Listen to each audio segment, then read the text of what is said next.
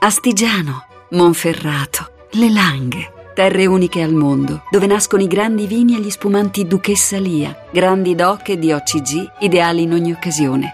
Duchessa Lia, nobili vini del Piemonte.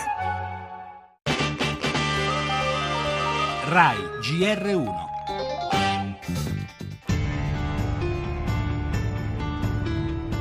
In te, divino amore, vediamo ancora oggi.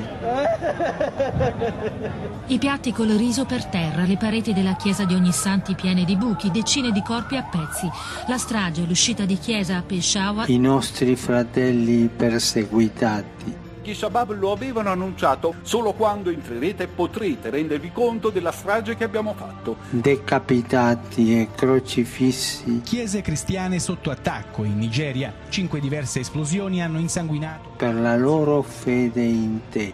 Fuggivano dalla miseria dell'Ur, villaggio cristiano a 200 km dal Cairo. I jihadisti li hanno presi e poi li hanno fatti marciare con la tuta arancione dei prigionieri lungo la spiaggia.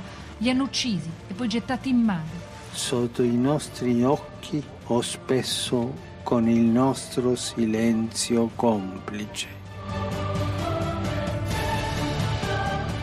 Una strage nel silenzio, un silenzio complice. Sono queste le parole più forti pronunciate ieri sera da Papa Francesco durante la Via Crucis a Roma. Nessuno può dire in quale stazione sia arrivata la Via Crucis dei cristiani in Iraq, Siria, Egitto, Libia, Nigeria, Pakistan e pochi giorni fa in Kenya. Se, come ascolterete tra poco nel nostro giornale da Monsignor Zenari, il nunzio apostolico a Damasco, se siamo all'ultima stazione, quella che precede la resurrezione, o se siamo ancora a metà del cammino cammino. Ieri, dalla celebrazione della Passione in San Pietro, nell'omelia di padre Cantalamessa, un invito, un suggerimento a spezzare il silenzio di cui ha parlato il Papa.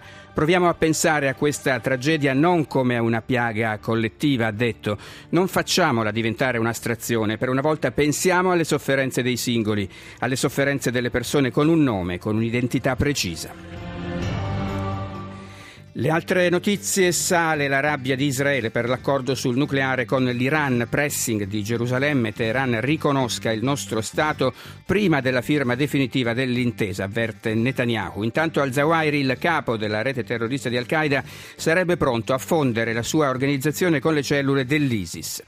La politica con il debutto del neo ministro delle infrastrutture del Rio, ma anche con l'ultimo scontro dentro Forza Italia.